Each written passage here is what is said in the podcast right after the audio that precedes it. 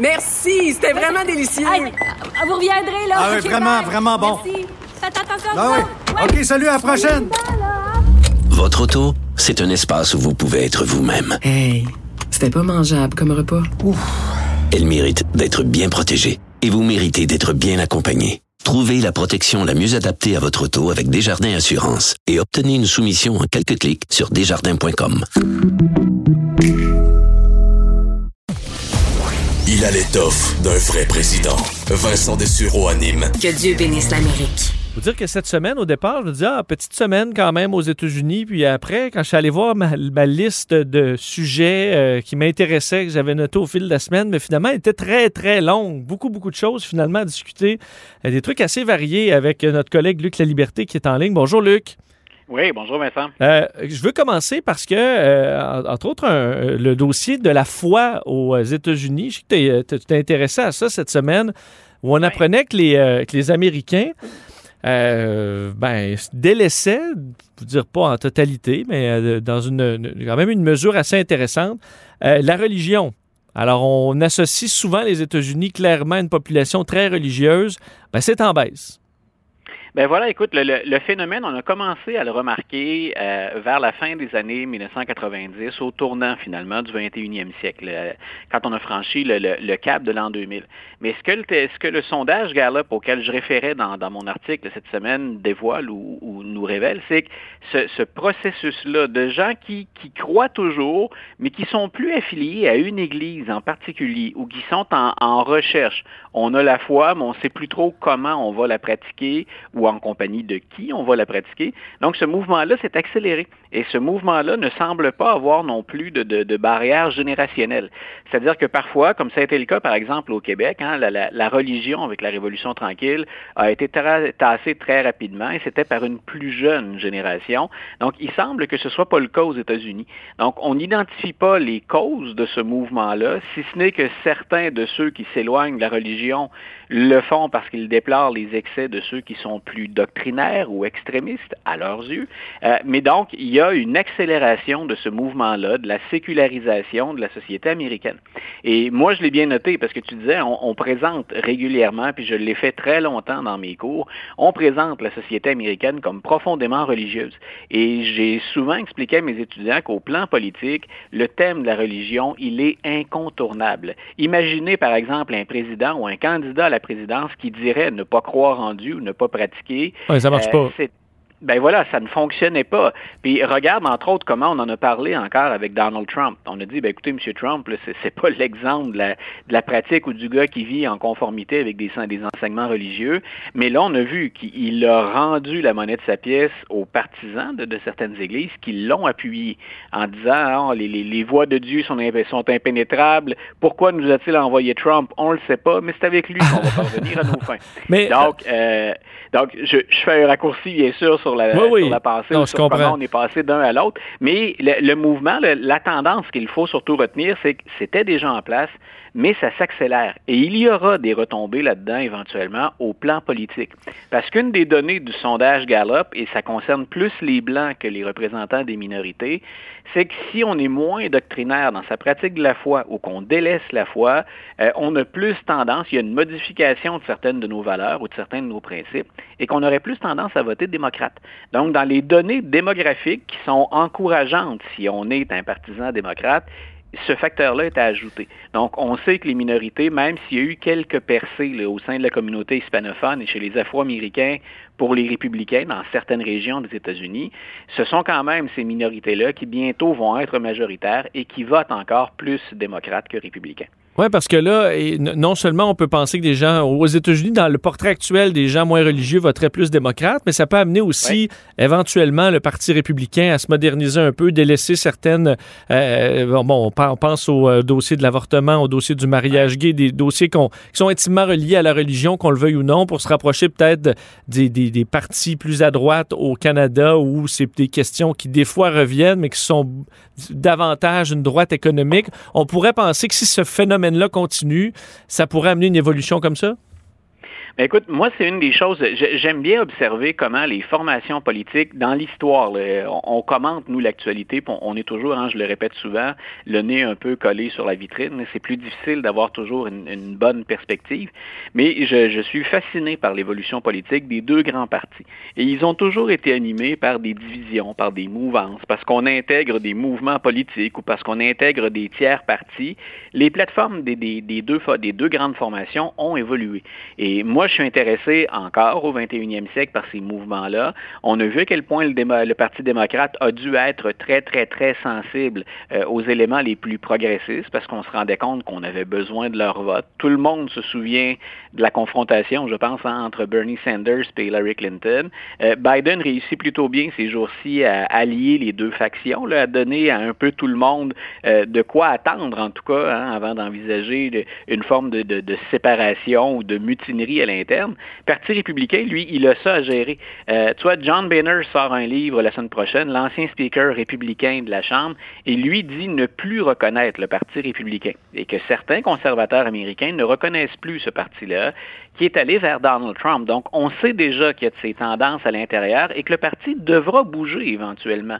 Euh, même en supposant que les, euh, partisans de, l'ancien président Trump euh, sont, très fidèles, ils sont loyaux, hein, ils continuent à voter pour ceux qui défendent les mêmes idées ou le même discours que Donald Trump, ils ne sont pas suffisants pour l'emporter. D'ailleurs, on l'a vu cette année. Donc, le Parti républicain, à, à moyen terme, même s'il s'y refuse à court terme, devra faire l'exercice. Hein. On ne peut pas faire l'économie euh, d'un exercice de, plateforme électorale. Donc, on peut se contenter pour 2022 de regarder ça à courte vue, mais déjà en 2024, la question va être, à mon humble avis, plus pressante. Donc, j'ai hâte de voir l'évolution de ces mouvements-là, au-delà de ce qu'on peut penser des plateformes. Comment les partis composent-ils hein, avec les changements démographiques et avec le contexte dans lequel ils évoluent?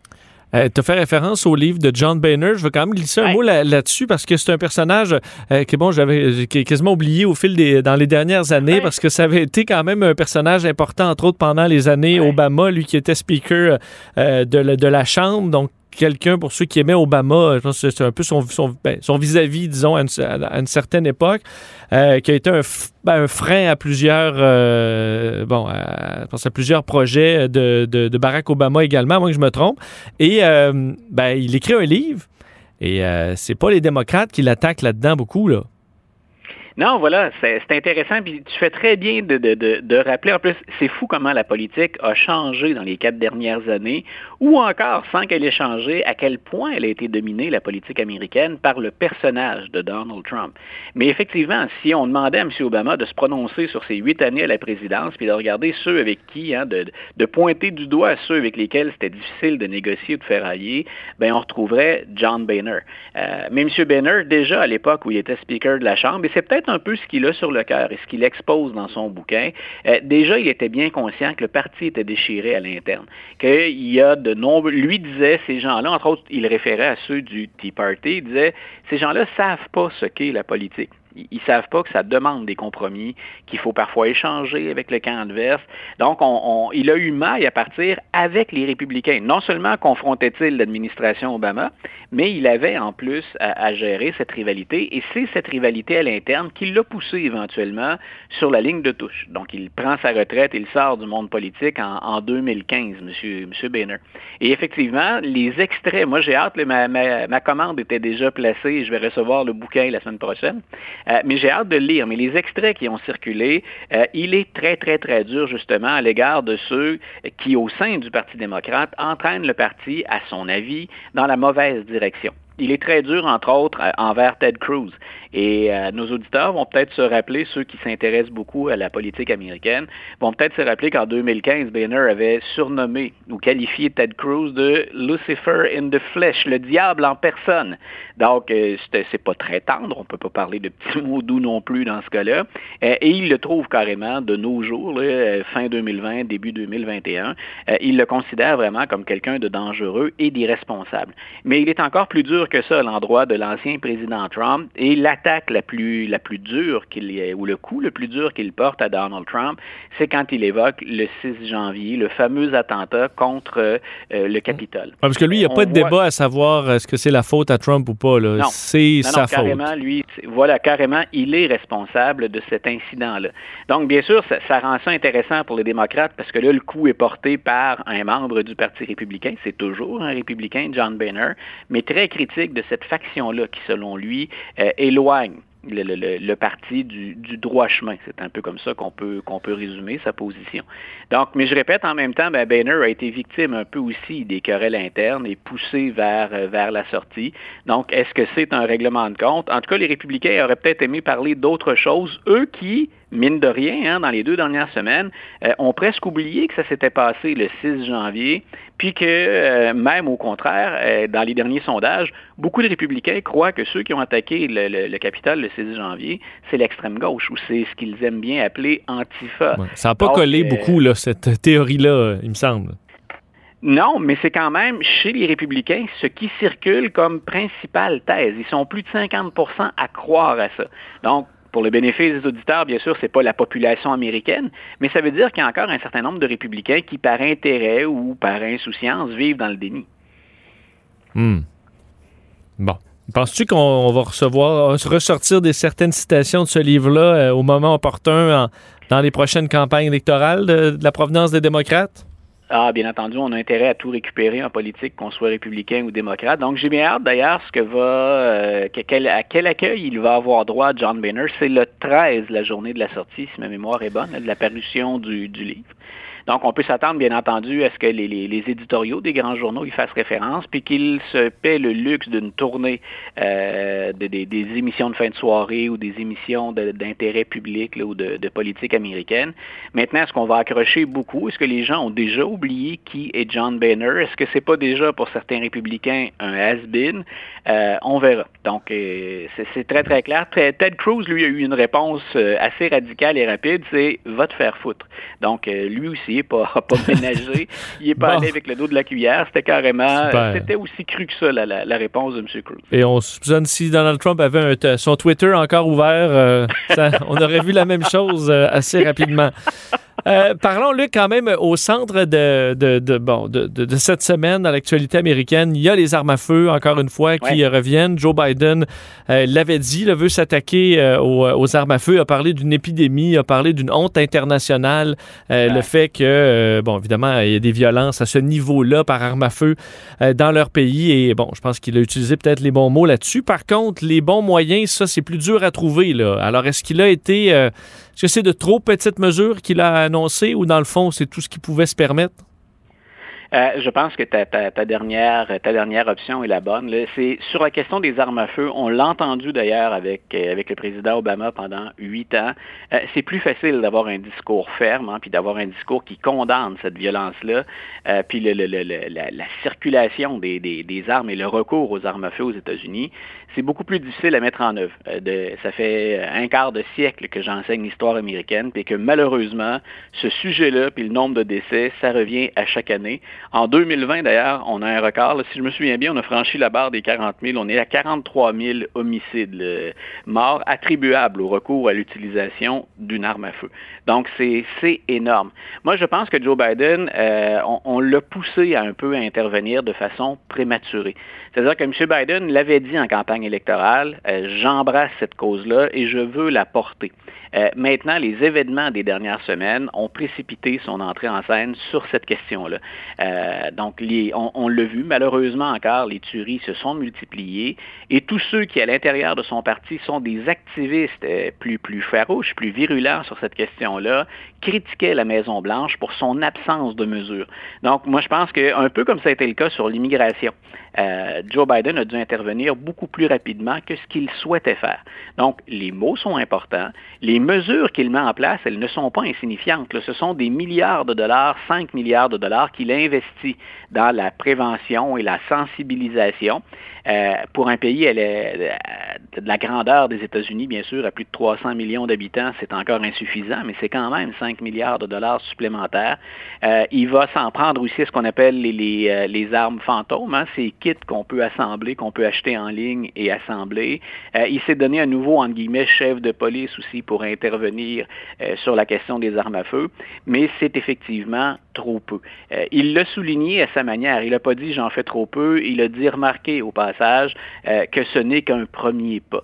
Mais je répète, je pense que pour Biden, c'était à ses yeux, à lui, prématuré. Il n'a pas eu le choix d'intervenir. Les événements, bien sûr, hein, entre le plan A qu'on a quand on entre à la Maison-Blanche et ce que les événements nous permettent de faire ou de ne pas faire, ben dans ce cas-ci, il a dû agir et se prononcer beaucoup plus rapidement que ce qu'il souhaitait. Mais est-ce qu'on est vraiment est-ce qu'on s'attendait à ce qu'il n'y ait pas de fusillade aux États-Unis pendant un an, dans la mesure où on le sait, là, ça va se produire et ça va se produire à nouveau, puis ils seront forcés de réagir. Ben voilà. Il va en arriver ouais, une autre. Moi, il y en a eu une ce matin euh, au ouais. Texas. Ça se poursuit, là. Voilà. Et c'est parce que M. Biden, quand je dis qu'il c'est pas qu'il s'attendait pas, bien sûr, à, à, une absence ou à, une trêve de ce côté-là, euh, mais je pense qu'il y en a eu une. Elles se sont multipliées, là, elles se sont collées mm. très très rapidement. Et comme M. Biden est à se concentrer, entre autres, parce que les, les des mesures législatives importantes, là, lui, il a utilisé les pouvoirs d'exécutif. C'est ce qu'avait fait Obama après la, la, tuerie de Newtown, par exemple, euh, dans une école, dans une école primaire où là, on s'était dit, ben le vent va tourner, ce sont des enfants, c'est une école primaire. Euh, ça n'avait pas ébranlé, euh, semble-t-il, le Congrès. Puis M. Biden sait que ça va être difficile à faire. Et comme il est en train hein, de lancer ce fameux plan de relance de l'économie, puis de négocier son plan d'infrastructure, euh, je, je, je, pense qu'il avait un peu reporté ou pelleté vers l'avant cette thématique-là. Et ce qu'il souhaite faire, les Américains l'ont déjà fait, mais à une autre période, c'est au moins interdire les armes d'assaut, les fameuses armes semi-automatiques. Et M. Biden pose les bonnes questions. En même temps, mais il n'y a pas grand monde qui semble lui répondre ou qui est prêt à bouger dans le dossier. Mais M. Biden dit qui a besoin d'une arme semi-automatique dans la vie de tous les jours? Peu importe que vous craigniez pour votre sécurité ou pas, avez-vous besoin absolument d'une arme semi-automatique? On les a déjà euh, bloquées, ces armes-là, et ça correspondait à une baisse sensible des, tueries, donc euh, de, la, violence là, de masse. Euh, alors on va voir. Mais pour l'instant, il ne semble pas avoir de partenaire pour danser. Alors il y va avec les mesures qui sont à sa portée, mais c'est clair qu'un président américain seul ne peut pas parvenir à faire quelque chose de significatif et d'important. Oui, parce que les, je comprends les armes 3D, ça nous inquiète tous, ouais. là, mais si on regarde le ouais. bilan des morts aux États-Unis, le nombre des personnes assassinées ben voilà. avec une arme 3D, mais je pense pas que le gros il est là. là. Non, puis tu vois, lui aimerait bien revenir aussi, mais ça, lui prend un, accord ou euh, plus de gens intéressés à des compromis, mais qu'on n'ait pas encore généralisé la vérification des antécédents, ne serait-ce que pour des gens qui souffrent de maladies mentales, par exemple, qui sont aux prises avec cette réalité-là, euh, qu'on leur vienne en aide, bien sûr, mais que de l'autre côté, ils n'aient pas accès à des armes. Ça me semble ça être des questions assez évidentes et, on peut comprendre une forme de frustration hein, de la part des activistes quand même sur les, les, les éléments les plus élémentaire, on ne parvient pas à progresser et à avancer. Oui, parce qu'on dit, on va entendre souvent good guy with a gun. Ça prend pour euh, contre quelqu'un de méchant avec un fusil, ça en prend un bon, mais le bon, il faut le prouver. Hein, et ça, on, oui, on le vérifie que, pas. Que, écoute, qu'on qu ait autant de tueries et que jamais, euh, aux yeux, en tout cas, des, des, des, opposants contre les armes à feu, ce ne soit, euh, ce ne soit que les armes soient jamais remis en cause. Euh, moi, c'est quelque chose qui, qui m'assomme depuis, depuis que je m'intéresse aux États-Unis. C'est, oui, c'est vrai, hein, il y a des gens qui tiennent ces armes-là, mais plus il y a d'armes en circulation, puis des armes qui sont capables de faire du dommage, euh, ben oui, c'est vrai. On peut avoir quelqu'un qui souffre de maladie mentale, mais s'il n'y a pas accès à des armes, ben déjà, on limite un peu la portée de ce qu'il peut faire. Mais qu'on n'évoque jamais, dans certains cas, ce contrôle des armes, écoute, c'est, euh, ça, me semble, ça me semble absurde. Euh, Luc, il faut que je, bon, je te pose la question sur euh, ce qui se passe en Georgie, euh, le scandale, oui. ben, le, le, tout le débat là, euh, et, dans lequel le baseball majeur euh, s'est plongé. Il faut dire dans les dernières années, il y a eu quand même quelques conflits entre des grandes ligues professionnelles qui ont décidé de, de, de, de, se commettre dans certains dossiers plus politiques ou, ou sociaux. Et là, ben, les républicains, ça, ça tourne un peu au, au cirque là, où on dénonce la décision du baseball majeur de retirer, on sait, le match des étoiles à la ville d'Atlanta à cause de ces mesures. Euh, certains vont dire que c'est pour supprimer du vote, d'autres pour, pour encadrer le droit de vote. Euh, c'est un beau fouillis quand même. C'est un beau fouillis, puis il n'y a, pas de, a pas de solution facile encore là euh, à l'horizon. Euh, mais on, est rendu, tu le soulignais un peu, dans, dans, les extrêmes. Par exemple, un des arguments maintenant préférés, un des arguments les plus faciles, parce que tout le monde a, a été interpellé, je pense, par cette réalité-là aux États-Unis et de notre côté de la frontière, euh, c'est ce qu'on appelle la, la, culture du bannissement, hein, ou la cancel culture. Donc, on a dit, ce sont cette, cette fameuse mouvance dans laquelle, d'ailleurs, on embarque pas mal de monde, de plus en plus, de gens qu'on appelle des Ce, seraient ces gens-là qui seraient maintenant au contrôle, hein, en contrôle des grandes compagnies qui tirent les ficelles ou encore qui contrôlent le baseball majeur. Ça, ça a été euh, un des gros arguments du Parti républicain ou des élus républicains après cette décision-là du baseball majeur. Euh, peut-être qu'on fait des, points avec ça ou qu'on se gagne du temps, mais c'est absolument ridicule comme, comme argumentaire.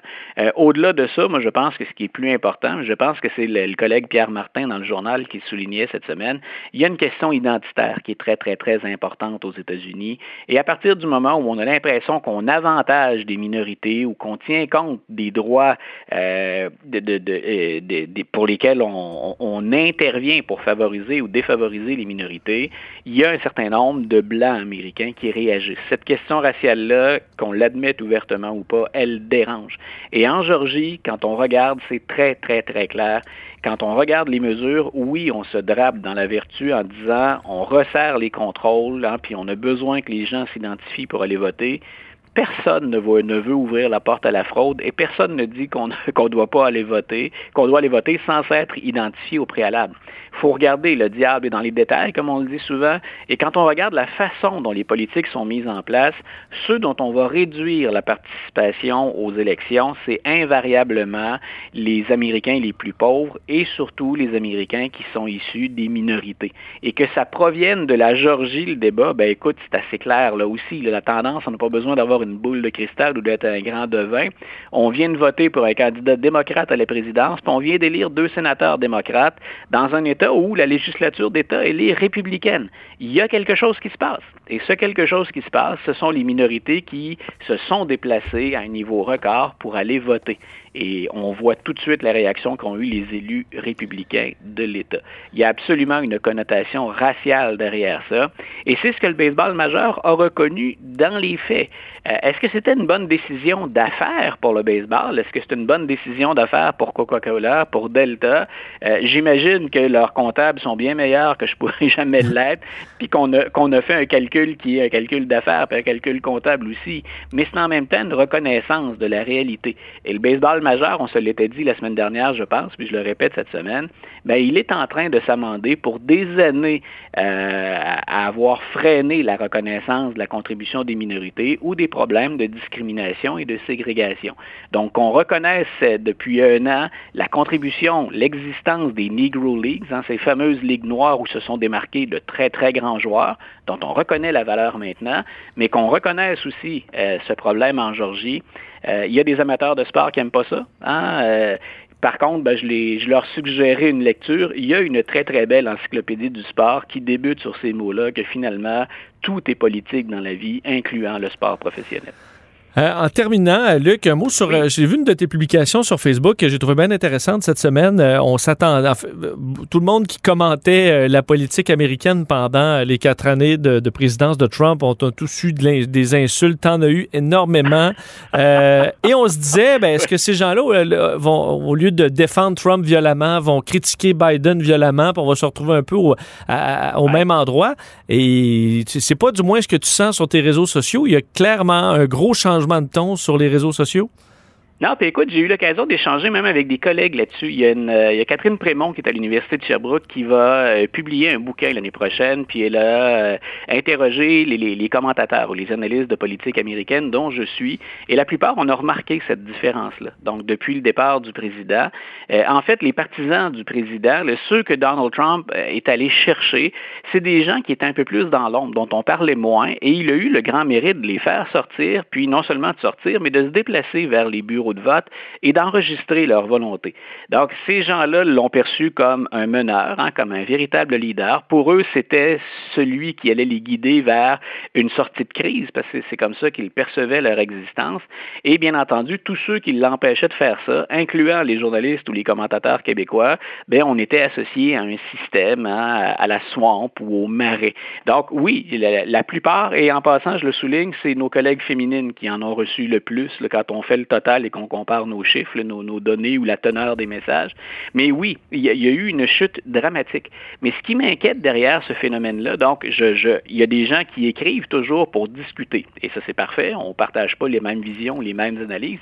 Mais il n'y a, plus d'insultes grossières ou même de menaces dans certains cas. Mais ce qui m'inquiète, c'est que ces gens-là, ils avaient trouvé un héros en Donald Trump. Et dans certains cas, ce qu'ils dénonçaient correspondait à la réalité. Ce sont des gens qui avaient été abandonnés ou mis à l'écart par le système. Et je me dis, ben, ils font quoi maintenant qu'ils ont plus ce, personnage-là pour les animer? Où va-t-on les retrouver? Est-ce qu'ils retournent à la marge et qu'on n'entendra plus parler? Ou que certains d'entre eux se radicalisent et sont prêts à aller encore plus loin? Maintenant qu'on a supposément écarté le, leur meneur après un vaste complot ou une fraude électorale. Donc, il y a un changement de ton, c'est clair, dans les interventions, beaucoup moins de, de, de violence, de menaces ou de propos hargneux, beaucoup moins d'insultes, mais j'ai quand même ce petit fond d'inquiétude parce que dans une démocratie, quand on ne prend pas soin de ceux qui sont négligés ou abandonnés, ça revient nous hanter habituellement. Puis on, on voit le phénomène un peu partout en Occident, puis on le sent au Québec aussi. Oui, et tu as raison de dire que nos collègues féminins, souvent, euh, sont. Oui, euh, c'est un, un, autre niveau de violence, hein, et souvent, euh, souvent même à caractère je, je sexuel. trouvais, je, trouvais que, je trouvais que ce que je recevais était inacceptable et c'était en rien comparable, entre autres, à ce que Karine, qui m'interrogeait, avait reçu comme message et que j'oserais jamais répéter en nom. Ben, Luc, toujours un plaisir. Bon week-end. On se retrouve la semaine prochaine. Parfait. Bon week-end à toi. Salut. Bon week-end aux auditeurs.